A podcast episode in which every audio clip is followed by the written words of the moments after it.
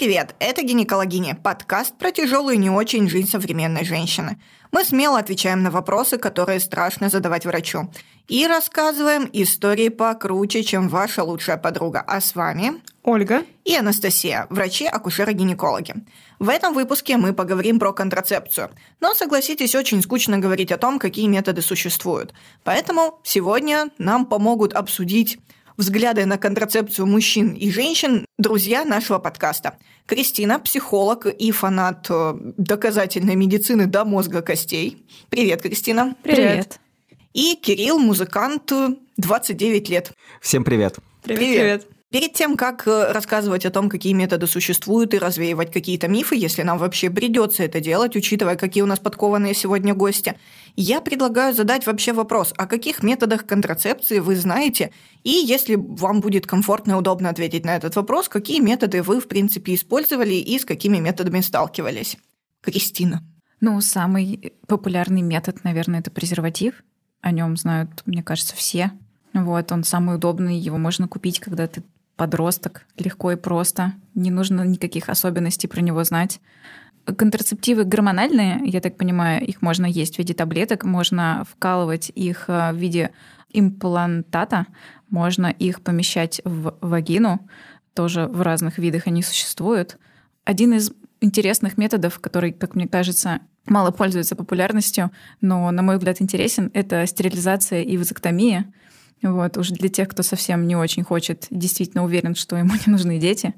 Ну вот, кстати, методы контрацепции обратимые, они достаточно доступны, и все-таки они... Ну, больше информации. Да, стараются да. говорить. Когда мы говорим о стерилизации, то тут сразу начинается вопрос, что, о боже, все, если вы стерилизовались, никогда в жизни больше вы не сможете стать отцом, матерью и так далее. Но это, ну, скажем так, это не совсем так, если говорить глобально. И мне кажется, очень важно нашим слушателям об этом донести.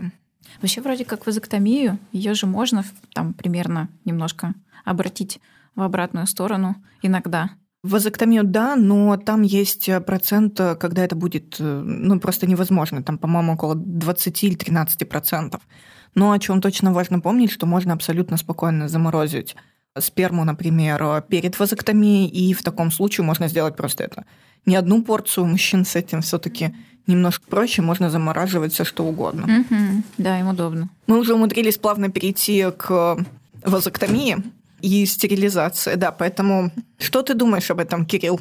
Я считаю, что это выбор каждого человека. Лично я бы, даже если не хотел бы никогда иметь детей, не хотел бы производить подобную операцию, потому что, ну, как известно, любое хирургическое вмешательство – оно э, влияет на организм, и я чисто из э, таких э, целей своего личного жизнеобеспечения не хотел бы делать такую операцию, даже если четко для себя решил, что не хочу, чтобы от меня рождались дети, попробовал бы как-то другим альтернативным путем решить вопрос этот.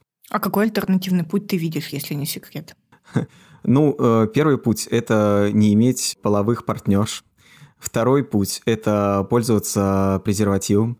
Третий путь – это попросить э, свою партнершу, если она на это готова, и если она может это сделать, э, произвести, я так понимаю, есть, вот поправьте меня, такие штуки, как спирали, которые можно ну, э, я просто не знаю, как это правильно называется, но я знаю, что есть некоторые не операции, а, как правильно сказать, э, некоторые предметы, которые можно себе засунуть внутрь, и это спасет от э, нежелательной беременности и, впрочем, просто от беременности.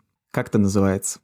Это называется, скорее всего, внутриматочная система, как гормональная, так и не гормональная. Действительно, ей можно активно пользоваться это один из э, наиболее надежных методов контрацепции. Ну, да, на втором месте. На втором месте эффективность Мирена 99,9%. Это левоноргистрел высвобождающая система. Эффективность медсодержащей несколько ниже. Ну, то есть они разные. Есть гормон содержащие, а есть которые безгормональные, ну, металлические с металлом содержащие. Ну, да, либо да, да. медсодержащие, либо там золото, серебро, молибден, ну, вольфрам. Да, интересные там, дальше вариации. Да, все что угодно может быть. Но вот тоже интересная история, потому что если мы говорим, например, про вазоктомию, то, в принципе, какие-то серьезные риски вазоктомии, именно если мы говорим про например, хроническую боль в мошонке, да, это примерно 1-2%. Это воспаление, это, соответственно, какие-то там сперматоцели, это аномальная киста, которая располагается непосредственно в канале, который выводит э, сперму. Ну, они редко они встречаются, редко.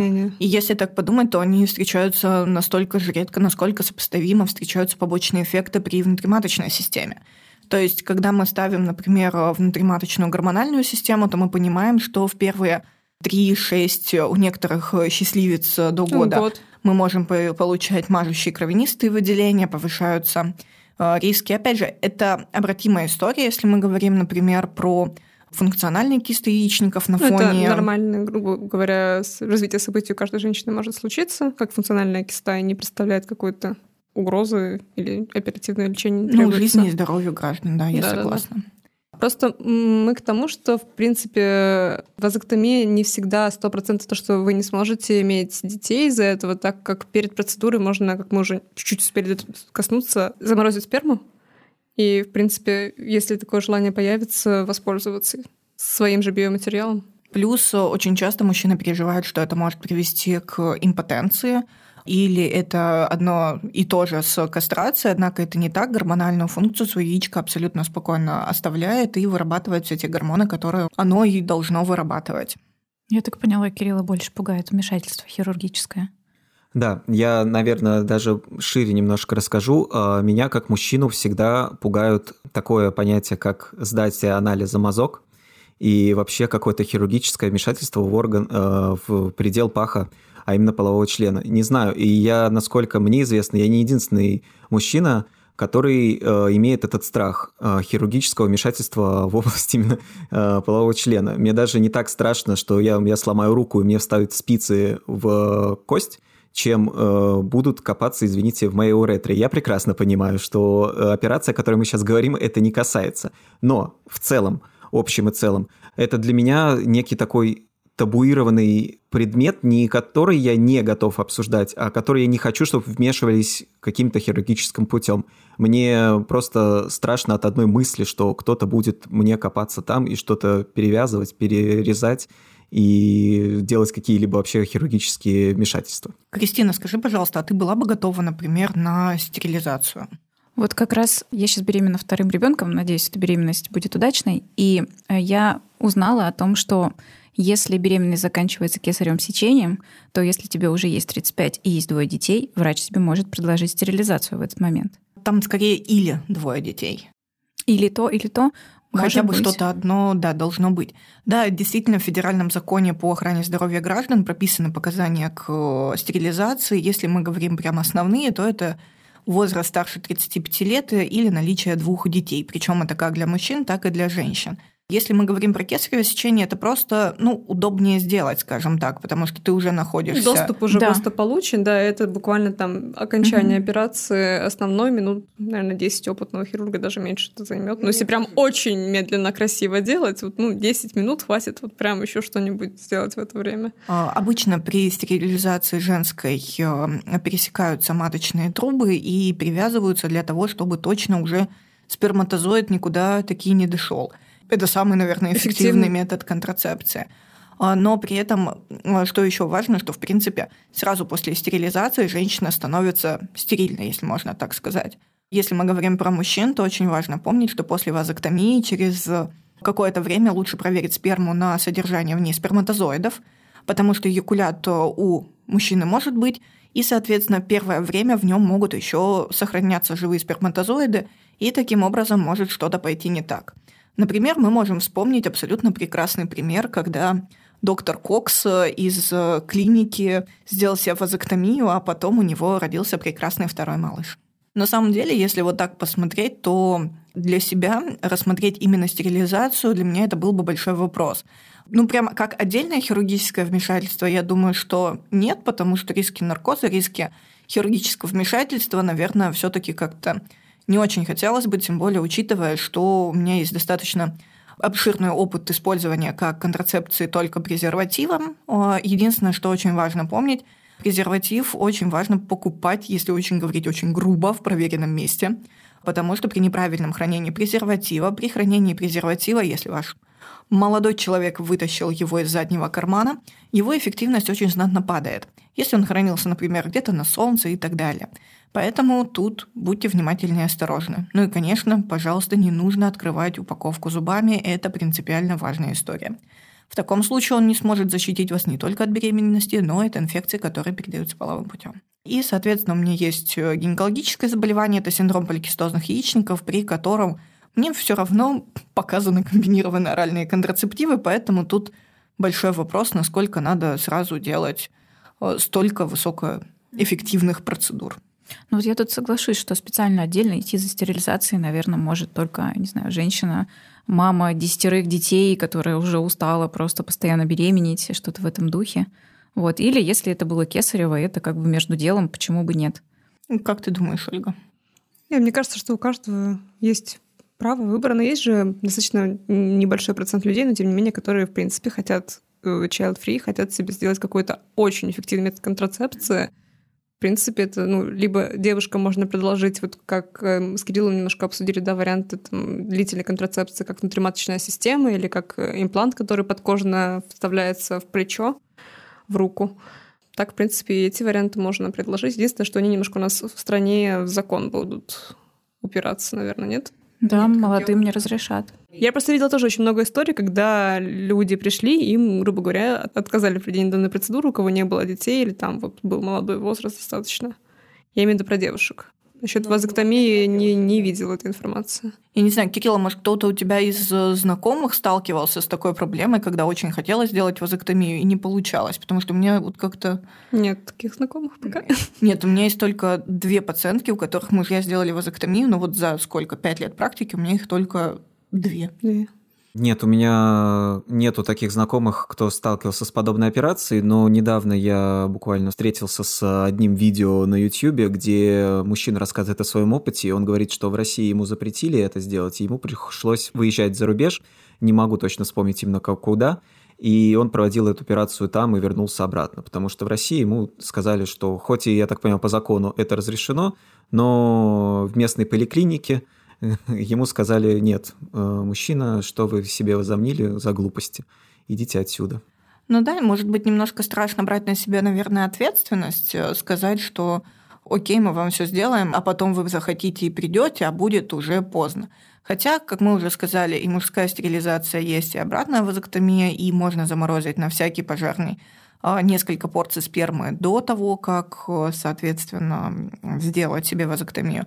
У женщин, в принципе, мы можем делать абсолютно точно так же. У нас был выпуск, мне кажется, прекрасной с Румянцевой, где мы как раз говорили про криоконсервацию ацитов в том числе. А, и поэтому почему бы и да, потому что у нас было очень много случаев, когда была стерилизация по медицинским показаниям, а потом эта женщина, которую никто не хотел видеть в стационаре больше никогда в жизни, приходила под, после того, как ей сделали ЭКО.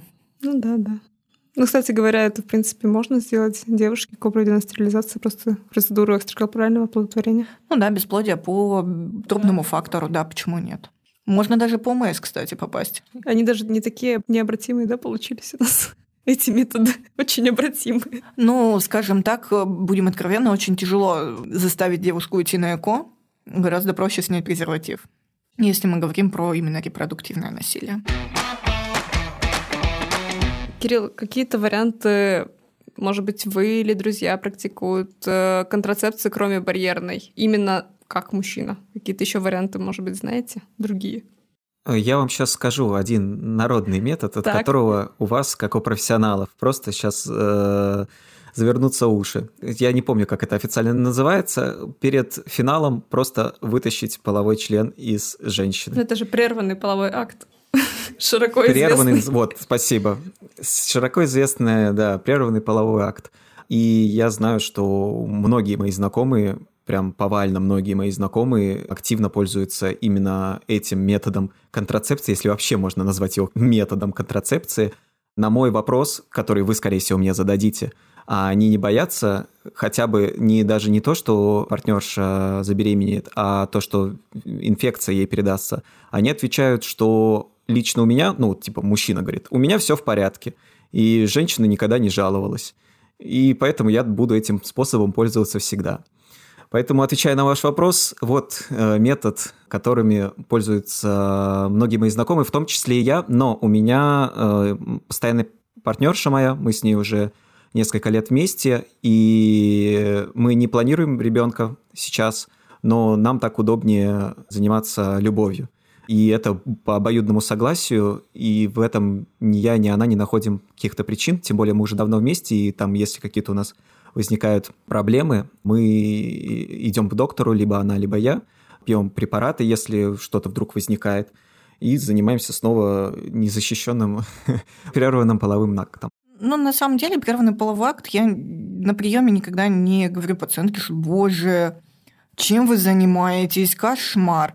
Мы просто всегда обсуждаем на тему... Эффективности его. Да. И какие планы, да? Что эффективность у нас, ну, где-то 50 на 50. А, и, соответственно, что у нас, э, если пациентка говорит, вы знаете, я буду прерывать беременность, для меня это очень страшно, что я сейчас вообще могу забеременеть, для меня это неприемлемо. В таком случае мы говорим обычно о других методах контрацепции, и обычно женщина на них переходит. Если мы говорим про женщину, которая, ну, получится хорошо, ну, не получится еще лучше, то, конечно, почему нет, мне кажется, при взаимном желании пары обследованием на инфекции, передающиеся половым путем. По поводу ИППП тут такой вопрос. То есть глобально от них же защищают только барьерные методы контрацепции, то есть это либо презерватив, либо латексные салфетки, да, если практикуются какие-то сексуальные практики, кроме пенетративного полового акта. Про это просто, в принципе, низкая информированность, как мне кажется. Я еще хотела сказать про моногамные отношения. Что это что тоже достаточно тоже, да. важно, да, потому что в таком случае, мне кажется, это вполне себе прекрасная история. Кстати, Кристина, ты слышала про симптотермальный метод? Нет. Никто не слышал про мой любимый симптотермальный метод. А, мне издательство прислало книжку «Пятый элемент», в котором рассказывалось, по-моему, называлось «Пятый элемент», а не «Шестой», но я точно не помню в котором рассказывалось про менструальный цикл как один из столпов здоровья женщины. И там как раз говорилось о том, что симптотермальный метод является высокоэффективным методом контрацепции, однако потом выяснилось, что это не совсем так. Эффективность симптотермального метода, сразу заранее говорю, там около 80%, то есть это достаточно низкая эффективность. При этом что нужно делать? Э, симптотермальный метод завязан на том, что женщина каждый день проверяет э, цервикальную слизь, в каком она состоянии, как она тянется, как она не тянется, есть она, нет ее и так далее. Во-вторых, измеряет каждый день базальную температуру, и каждый день она еще что-то... А, проверяет положение шейки матки. Вот. И из этих трех составляющих можно вычислить, когда фертильные, когда нефертильные дни, и в таком случае в нефертильные дни жить без контрацепции, в фертильные дни использовать какую-то дополнительную контрацепцию, если это необходимо паре, и пара готова. У меня было три пациентки, которые этим прям увлекались и этим прям занимались. Но там был в первую очередь важно, чтобы, опять же, это было обоюдное согласие обоих партнеров. Тут это принципиально важно потому что если один из партнеров будет э, саботировать всю эту историю, то это перейдет немножечко в легкое репродуктивное насилие. И, соответственно, очень важно, чтобы совпали все карты Луны, и женщина все правильно определила. Это очень похоже еще вот календарный метод из этой же серии. Они ругали календарный метод как неэффективный, именно потому что в календарном методе но ну, очень часто приходит девушка и говорит, вы знаете, у меня овуляция по календарику была тогда-то. Ты говоришь, ну, по календарику – да, а по факту нет. И что календарик врет чаще, чем вот эти очень важные для женщины симптомы. Угу. Не, ну я слышала про слизь, да, во время овуляции ее становится как-то больше. Ты прям это можешь заметить. Про температуру я тоже ранее слышала, но это такая запара. Мне показалось, что такое мне точно не подойдет. Каждый день этим заниматься. Там же, я так понимаю, нужно утром, пока не встала с постели. Вот такие вот это как все представляю, как что-то лучше стерилизацию сделать, чем вот это страдать этой ерундой. Ну вот да, должна быть еще женщина готова всем этим заниматься, потому что я когда себе представила, что я буду утром проверять цервикальную слизь, мерить температуру и еще понимать, где находится сегодня моя шейка матки, то в какой-то момент я продолжу пить коки и не буду заниматься всем этим делом. Но есть девушки, кому это очень нравится. Единственное, что этот метод требует обучения. Угу. И, между прочим, есть даже курсы по симптотермальному методу. Интересненько. И провожу их я, так Анастасия Евгеньевна, обязательно записывайтесь. Я шучу, не провожу эти курсы, они проводятся на площадке какого-то британского общества. Но ведь, получается, надежность такая же, как у прерванного полового акта, да? Ну, примерно. Или... Ну, плюс-минус, да. У прерванного полового акта есть преимущество в каком плане? Ну, оно такое не очень понятное преимущество. Если у мужчины в жидкости перед эякуляцией нету, соответственно, сперматозоидов, то, соответственно, все будет хорошо. А если вот они есть, ну, посмотрим. Все зависит от фертильности женщины в такой момент. Я вот еще знаю, что бывают пары, вот они как-то то ли несовместимы друг с другом, то ли что-то вот с одним партнером ты можешь забеременеть сразу же, а с другим партнером ты будешь годами пытаться это сделать, у тебя не получится. Вот это как-то может же тоже влиять. То есть с кем-то ты используешь прерванный половой акт, а вы так здорово совместимы, что забеременели сразу. А с кем-то ты будешь прям даже не прерывать этот половой акт, но у вас не получится очень долго. Но есть разные версии, почему так проходит, потому что все равно у женщины есть э, овуляция, если у мужчины фертильная сперма, да, угу. то ну, бывают ситуации, когда мы не понимаем, почему эта пара не получается, они потом расходятся, встречают другие семьи, и у них получается буквально сразу. Угу. Почему это происходит? Ну, это вот, что называется, бесплодие неясного генеза. Почему нет? Но опять же, повторюсь, это тоже очень частое заблуждение, когда говорят о том, что вот вы использовали прерванный половой акт 5 лет, ну все, теперь вы точно не забеременеете. Потому что это значит, что вы бесплодны. Это абсолютно не так, и мы даем парам, которые живут с любым методом контрацепции, отменить контрацепцию и год, полгода, если они старше 35, для того, чтобы уже непосредственно запланировать беременность. У меня вопрос к нашим гостям. Кирилл, а как вы думаете, кто отвечает в паре за контрацепцию? Хороший вопрос. Смотрите, можно ответить очень просто. Кто собирается применять какой-либо предмет, тот и ответственный. Соответственно, если это контрацепция женская, значит женщина. Если э, мужская, значит мужская. Ну, презерватив, значит мужчина должен позаботиться о том, чтобы у него был презерватив. Когда вы уже живете вместе на протяжении какого-то времени, вы уже как пара состоялись, наверное, это уже что-то вроде бытового, как э, купить туалетную бумагу, прокладки и презервативы. Или средства контрацепции, которые подходят именно вашей паре. Что касается первого секса, то тут, естественно, вся должна быть ответственность, я считаю, на обоих партнерах. Э, мужчина должен иметь с собой презерватив, потому что я думаю, что он может быть не уверен на 100%, что сегодня будет что-нибудь, но чтобы быть уверенным наверняка, лучше взять всегда. А девушка, если понимает, что э, новое знакомство будет не защищено, сказать ему нет. Как бы это не звучало, наверное, плохо, потому что я знаю, что многие женщины э, боятся не понравиться молодому человеку, особенно вот в период первой близости, и подобные все вопросы и комментарии могут отпугнуть его, она испугается. Но тут лучше э, быть стойкой в этом именно моменте, чем потом э, пожалеть и потратить очень много денег и сил на доктора. Я помню, что на одном из каких-то занятий мы говорили о том, что бывает не то чтобы очень сложно сказать о том, вот тебе презерватив, но какое-то прям табу стоит, что женщина действительно не может э, предложить, предложить, да, использовать презерватив, и мы даже с пациентками проигрывали такую ситуацию на приеме несколько раз, когда я предлагала, ну, достань его сама.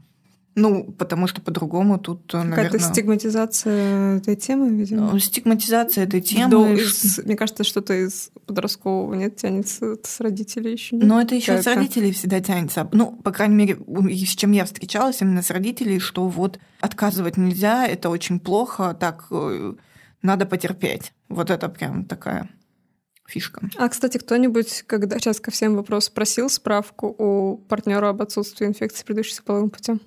Я просила, честно. Ну, более того, я не просила, я... Сказала, сдавай. Но у меня, у меня как бы не было вопросов никогда в жизни. Меня мама всегда учила, чтобы уже презерватив должен быть всегда.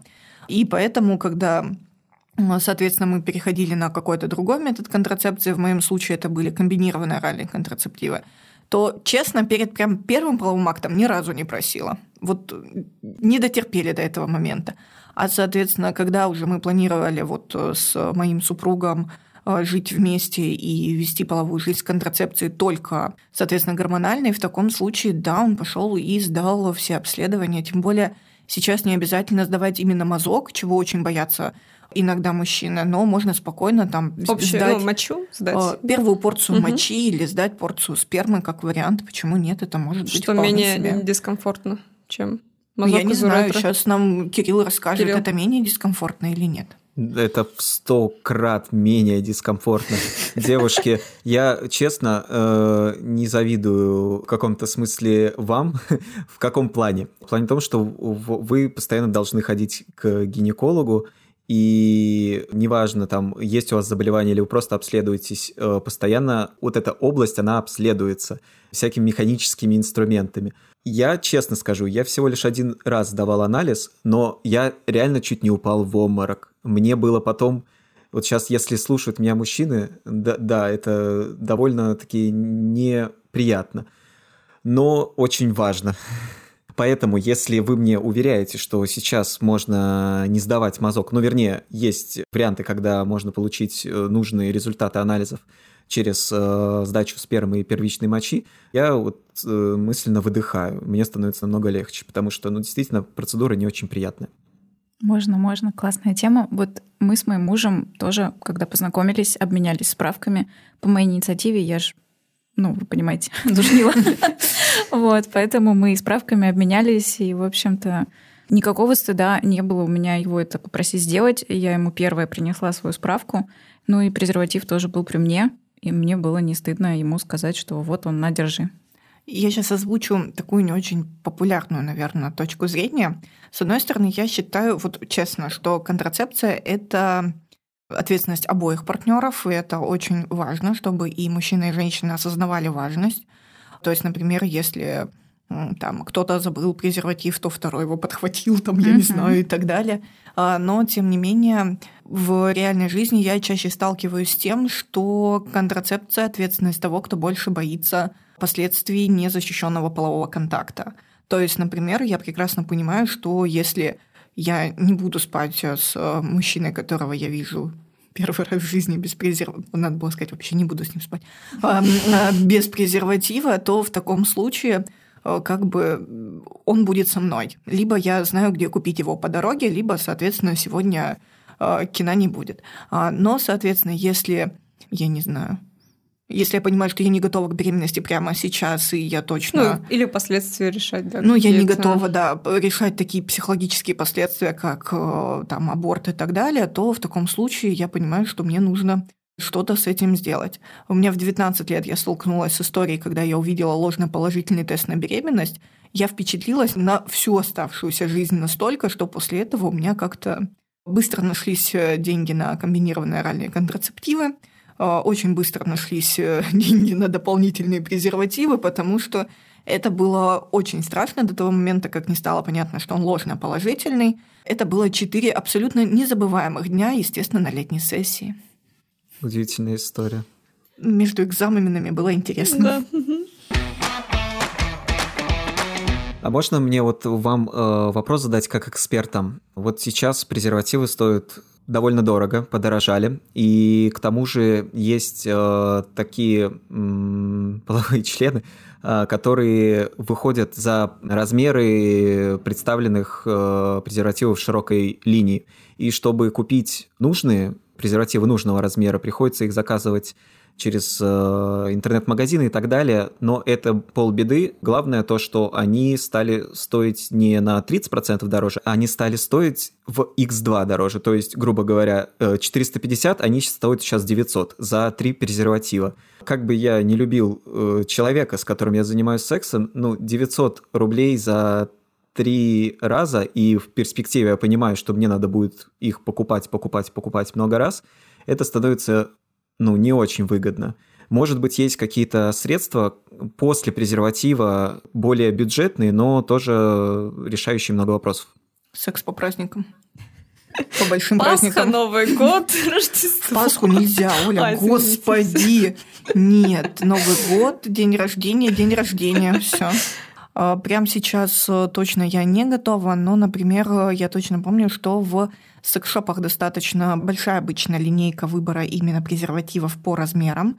Если мы говорим, например, достаточно часто предлагают, ну, давайте будем делать прерванный половой акт и, например, спермициды. Спермициды – это один из э, методов барьерной контрацепции, это химическая контрацепция.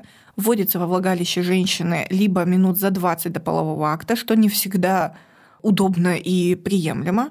У некоторых э, производителей, например, крема спермицидные, можно вводить прямо сразу, что называется, с порога. А, но, тем не менее, там есть определенные сложности. Это, во-первых, больше риски аллергических реакций. А, если у женщины изначально есть, например, рецидивирующий какие-то бактериальный вагиноз, кандидозы, если у нее есть сложности с э, сухостью вульвы или, например, с зудом вульвы и так далее, это не тот метод контрацепции, который ей показан. Более того, этот метод контрацепции достаточно малоэффективен, и в таком случае мы говорим о том, что его использовать только в одиночку крайне-крайне сомнительная история. Опять же, важно помнить, что, например, если э, идет реакция с мылом, то есть некоторые сложности, может молекула распадаться, и, соответственно, дальше эффективность метода теряется. Как вариант, опять же, с чем можно использовать спермициды, это как барьерная контрацепция мужская, так и барьерная контрацепция женская. Например, женский презерватив как вариант можно использовать но, кстати, это какая-то крайне неудобная конструкция. Он и не очень дешевый, опять-таки, если ну, к экономическому вопросу, он примерно, ну, не прям. 750 рублей одна штучка одна или штучка. две штучки, что-то да, такое. Да, там, да. да, там прям он нереально дорогой. Что-то там очень сложная вся манипуляция с ним. Мне кажется, кажется, что если это история про моногамные какие-то постоянные отношения, то лучше тогда, наверное, обсудить, если они не противопоказаны, да, варианты долговременной контрацепции, такие как спираль внутриматочной системы, да, или такие как имплант. Соответственно, потому что э, спираль может стоять гормональная у девушки 5 лет, если да, никаких там жалоб нет или планы не поменялись. И имплант может стоять в ручке 3 года. Если стоимость э, разделить на время, сколько этим методом можно пользоваться, получается очень приятная цена. Обычная спираль ставится э, также на 5 лет. Мы говорим э, металлсодержащая спираль, которая не имеет гормонов. И, соответственно, я помню, считала там стоимость спирали около 500 рублей. По крайней мере, вот было, может быть, год назад. То есть, если посчитать на 5 лет, 100 рублей в год, по мне, более чем приемлемая Это история. Вот, так что есть такие варианты. Есть презервативы, они называются ганза. 30 штук на Озоне 500 рублей. В общем-то, выгодно получается. Еще говорят, что они тонкие. А, там вот. размерный ряд представлен? Я не помню, в какой фирме есть размерный ряд, но я точно их встречала, и там прям огромный выбор размеров. Я вам скажу, к сожалению, по моим исследованиям, единственная компания, которая предоставляет э, презервативы размерного ряда выше среднего, называется MySize. Они э, из Германии. Я только вспомнила, как он называется, да. Да, у них э, есть размеры от э, обычного до 64-го, по-моему, там, или 68-го, то есть э, на все случаи жизни, на все, на все природные элементы. Э, но вот я как раз об этом и говорю, что они сейчас стоят очень дорого. Mm-hmm. А те да, презервативы, которые представлены в аптеке с подметкой XXL, то есть увеличенные, они все равно могут некоторым не подходить. И тут вариант либо покупать э, дорогие, либо, вот как было сказано ранее, договариваться с партнером и уже там решать вопрос другими методами. Ну, давайте будем несколько откровенны, что не так часто мы встречаем мужчин с размерами XXXL в нашей жизни все-таки. И большинство... Ну, я не умоляю ваших заслуг, Кирилл, я к другому. Я к тому, что, соответственно, все таки э, у большинства мужчин достаточно стандартные размеры, и, в принципе, достаточно стандартные презервативы, и им спокойно могут подходить как латексные, так и не латексные, например, полиуретановые. Кристина, может, у тебя есть вопросы к Кириллу? Вопрос к Кириллу у меня есть такой. Например, если ваш метод контрацепции, который вы использовали или не использовали, не сработал, у вас есть а, план «Б»? Хороший вопрос. Нет. У меня неподалеку есть аптека 24 на 7. И в случае чего а, я просто побегу за таблеткой, которая решит, возможно, вопрос, поставленный вами. Я, к сожалению, не помню, как называется ее название, но можно быстро загуглить, тем более я думаю, что моя девушка наверняка ее знает наизусть. Вот. А, но да, я думаю, что в таком случае я просто побегу резко в аптеку, буду делать какие-то действия такие экстренного характера. Хотела узнать у наших экспертов, как часто можно использовать такие способы таблетки. А, их можно использовать столько, сколько нужно. То есть нет такого, что... То есть каждый один... месяц, если надо? Обычно, когда женщина приходит и говорит, вы знаете, это мой третий раз за год, я говорю, слушайте, а вы не хотите подумать о чем-нибудь еще, чтобы просто вот так не бегать? Потому что, по сути, у вас получится по деньгам дешевле, ну или хотя бы так же, а, соответственно, нервы ваши от этого будут сильно целее. Но мы никогда не можем отказать пациентке в экстренной контрацепции. Это очень важно. Очень важно не устраивать историю из разряда «О боже, у вас совсем слетит ваш менструальный цикл, гормоны полетят, усы вырастут, хвост отвалится и так далее. Важно помнить, что любая контрацепция безопаснее аборта и безопаснее, прости господи, родов. Ну, Хотите вырезать, я все равно это скажу. А, если мы посмотрим, то, в принципе, риски материнской смертности во время родов, они гораздо выше даже, чем при абортах риски материнской, ну, еще не материнской смертности, а женской смертности от контрацепции, она в разы ниже даже, чем от абортов. Поэтому, если мы можем профилактировать нежелательную беременность, это нужно делать. Конечно, женщины стоит обсудить, что, дорогая, ну, почему женщины? Потому что я акушер-гинеколог. Хотя периодически я обсуждала это и с мужчинами, которые приходили вместе со своими женщинами, что если вы не хотите эту беременность, вообще какую-то беременность, давайте мы решим, как вы будете предохраняться. Это реально подобрать на любое здоровье, это реально подобрать на, соответственно, любой бюджет. Это возможно. Давайте будем это обсуждать. Истории, когда мне говорят, вот есть женщина, которая не подошел ни один вид контрацепции. Такие женщины есть, но одна женщина на миллион – это не женщина, которая, соответственно, ну не та история, с которой мы сталкиваемся каждый день все-таки. И поэтому стараемся подобрать ту контрацепцию, которая будет уже длительной и будет женщине позволять как-то адекватно существовать в этом мире. Мне кажется, это очень важно. Ну вот, кстати, про экстренную контрацепцию это не только же таблетки, которые могут содержать как левоноргистриал, так и, соответственно, это гормон, э, который э, похож своим строением на прогестерон. Он либо тормозит овуляцию, либо он, соответственно, вызывает э, более раннюю менструацию, что не способствует э, закреплению эмбриона. А, есть мифепристон сейчас. Я не знаю, что будет по поводу последних событий, будет он ограничен или нет. Однако, соответственно, у нас есть и внутриматочная система, мы их можем поставить в течение пяти суток после незащищенного полового акта. Ну, даже спираль, про которую мы говорили. Да, очень часто говорят, боже, надо срочно что делать, надо срочно обследовать перед спиралью на все, что только можно. На самом деле можно назначить антибактериальные препараты, ну, взять анализы, поставить спираль и назначить антибиотикопрофилактику, чтобы не было, э, соответственно, воспалительных заболеваний малого таза. Вот у меня э, вопрос уточнения. Правильно ли я услышал, что в случае нежелательной возможной беременности у меня есть 5 суток, чтобы решить этот вопрос не хирургическим путем? Нет, нет, это не так. А, если был незащищенный половой акт, то 5 суток у нас есть. А если партнерша уже забеременела, I'm so sorry, но это уже не экстренная контрацепция, это уже непосредственно прерывание беременности. Это совсем другая история, и она проводится совершенно другими, конечно, методами. Есть как медикаментозные, так и немедикаментозные средства, но я думаю, что когда я буду готова к вселенскому я не знаю, к тому, что наш подкаст закроют, мы обязательно сделаем выпуск именно на эту тему, потому что я ее если честно, очень люблю, и мне кажется, что она очень важная, нужно успеть до закона, пока аборты не запретили. Вот. И все-таки я хочу э, уточнить, сколько у меня есть максимально времени, чтобы не запустить дело слишком далеко, чтобы я не потом не стал папой. Э, чем раньше, тем лучше, но 72 часа у таблеток. Да. Угу. То есть, в принципе, можно успеть доехать, я не знаю, до Москвы и обратно несколько раз. Если в Питере нужных таблеток не будет, можно съесть. Можно съесть в Псков, в Москву, в Калининград и вернуться обратно, да. С какими мифами вы сталкивались о контрацепции? Может быть, были какие-то страшилки, страхи, что-нибудь, не знаю, еще родители могли как-нибудь рассказывать страшные истории.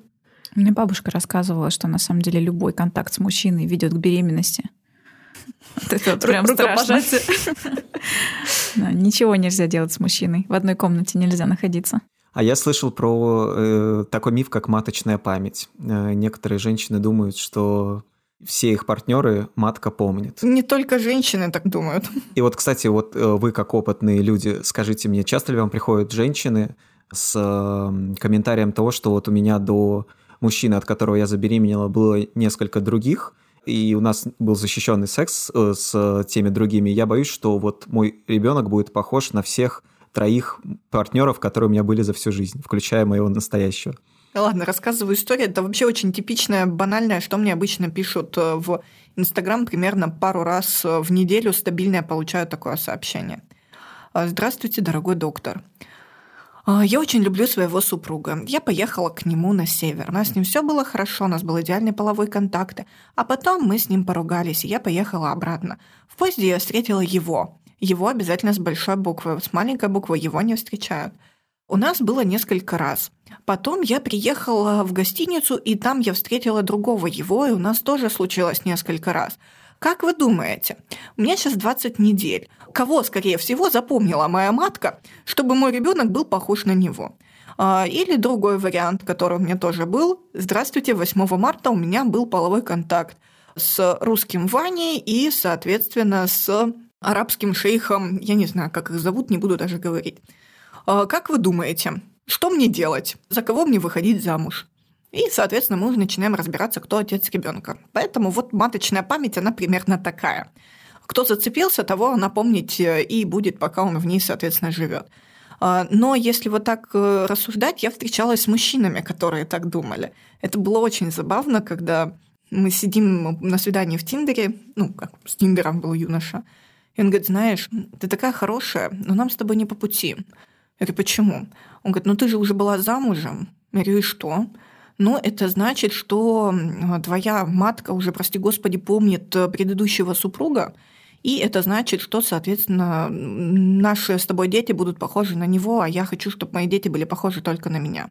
Я сказала, что в принципе, в принципе, мой хороший, все замечательно, потому что я очень хорошо подумала о своем потомстве. Я спала только с отборными мужчинами именно для того, чтобы потом я могла выходить замуж по любви даже за такого, как ты. Почему-то после этого он ушел, не заплатил за кофе. Плак-плак. Ну, это что-то из теории, как о плоской земле. Ну, это телегония. Немножко Юрий Лоза. Я буду долго гнать велосипед. Так, нам надо быстро поговорить про коки. От них толстеют. Кстати, толстеют на контрацептивах. Я была на контрацептивах 59 килограмм и была 85 килограмм. Поэтому я думаю, что тут была больше связь не то, что я пила контрацептивы, а то, что я что-то не то кушала. И не столько хорошо двигалась. У меня есть где-то такие подозрения. И на самом деле, если мы посмотрим, то во время приема контрацептивов Достаточно редко мы встречаем историю, когда женщина говорит, я прям сильно набрала вес. Кто-то говорит, что я прям чувствую, одежда сидит чуть плотнее, но обычно это в первые месяцы приема, как связано с задержкой жидкости больше на самом деле, потом это проходит. Я обычно показываю на себе, говоря о том, что у меня стаж приема более 10 лет подряд, и примерно размер одежды тоже остался. Все в порядке. На самом деле, тут еще очень важно понимать, что меняется немножко образ жизни. То есть, когда начинает женщина принимать контрацептивы, чаще всего, повторюсь, если мы говорим про именно контрацептивную цель, то, соответственно, очень часто это там, вы съехались э, с юношей, э, он на ужин ест жареную картошку, а ты раньше кушала кефирчик и огурчик, или ты там как-то по-другому питалась.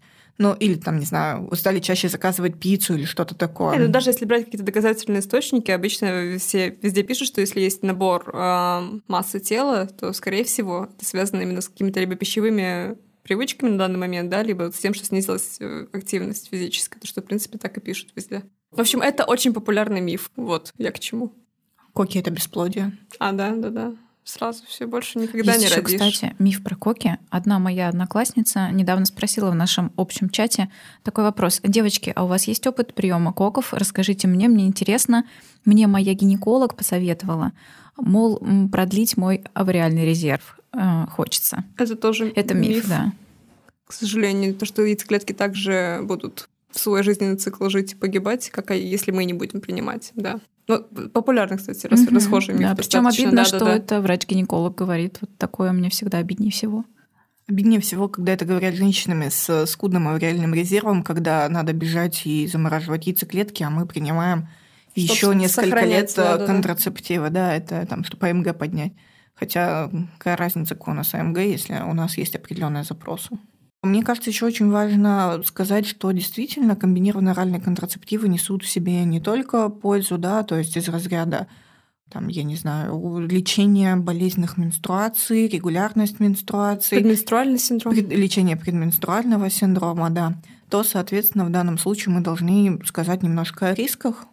Наиболее редкий побочный эффект, но которого мы боимся, и из-за которого мы заполняем различные чек-листы, измеряем артериальное давление и активно обсуждаем женщины ее анамнез, это именно тромбоза.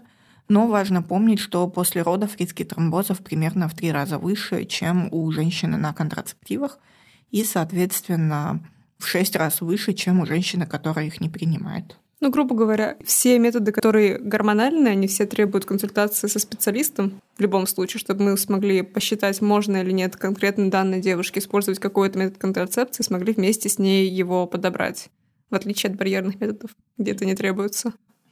Да, а чтобы не бояться ходить и не бояться механических воздействий, ходите к гинекологиням. У нас всегда как на праздник. Я еще хотела вот что спросить. Тоже есть определенный миф, что прежде чем подобрать коки, нужно сдать вообще очень много разных анализов, э, прям целый большой список. И многие врачи недобросовестно этим пользуются и назначают у себя в клинике за большие деньги. Очень много На всего. самом деле это неправда. Мгм. Все, что, вот, как мы уже сказали, нужно это измерить артериальное давление, пройти по специфическим вопросам из чек-листа, собрать нормальный анамнез подробно, и после этого уже определиться, какие методы можно нельзя. Если все можно, прекрасно, мы просто обсуждаем все варианты, все рассказываем, выбираем вместе, какой нам подойдет. Потому что где-то там требуется пунктуальность, да, девушки, что там каждый день принимать в одно и то же время плюс-минус там препарат. А если девушка говорит, блин, ну не мой вариант, я не смогу, тогда мы выбираем метод, где, ну, грубо говоря, где нет контроля человека, из-за чего они более эффективны. Ну, это, например, послеродовый период. Это же тоже очень такой активный момент, когда там ребенок занимает все время, и женщина хочет поспать и не сдохнуть, а тут ты ей бахнул. Пейте каждый день коки в одно время. Ну, не коки, а там, например, чисто прогестиновые прогестин. препараты, ну, неважно. А ребенок еще полез, нашел упаковку, что-то съел, что-то не съел, вот эти все страхи. И гораздо проще там поставить тот же имплант, чтобы уже на три года, на два года, если у женщины ожирение, то закрыть этот вопрос. Ну, знаете, я вас сегодня вот так послушал и подумал, что импланты это действительно неплохая вещь. Правильно я понимаю, что под имплантами мы понимаем все то, что женщина вставляет себе в, э, в вагинальную область? Нет, это не вагинальная не область, это в плечо. Имплант ставится в плечо, А. подкожно. Ага. Э, имплант. А значит, то, что вставляется в... В матку вставляется внутриматочная система, да. Спираль. Спираль. Ага, внутри маточки. Господи, как у вас много всего. А еще пластыри есть, да? А то. Еще есть пластыри, вагинальные кольца. То есть, в принципе, подобрать реально, ну, практически под любой вкус, как я уже сказала, и бюджет. Если вам понравился имплант, пожалуйста, приводите вашу девушку к нам в подкаст гинекологини и не только.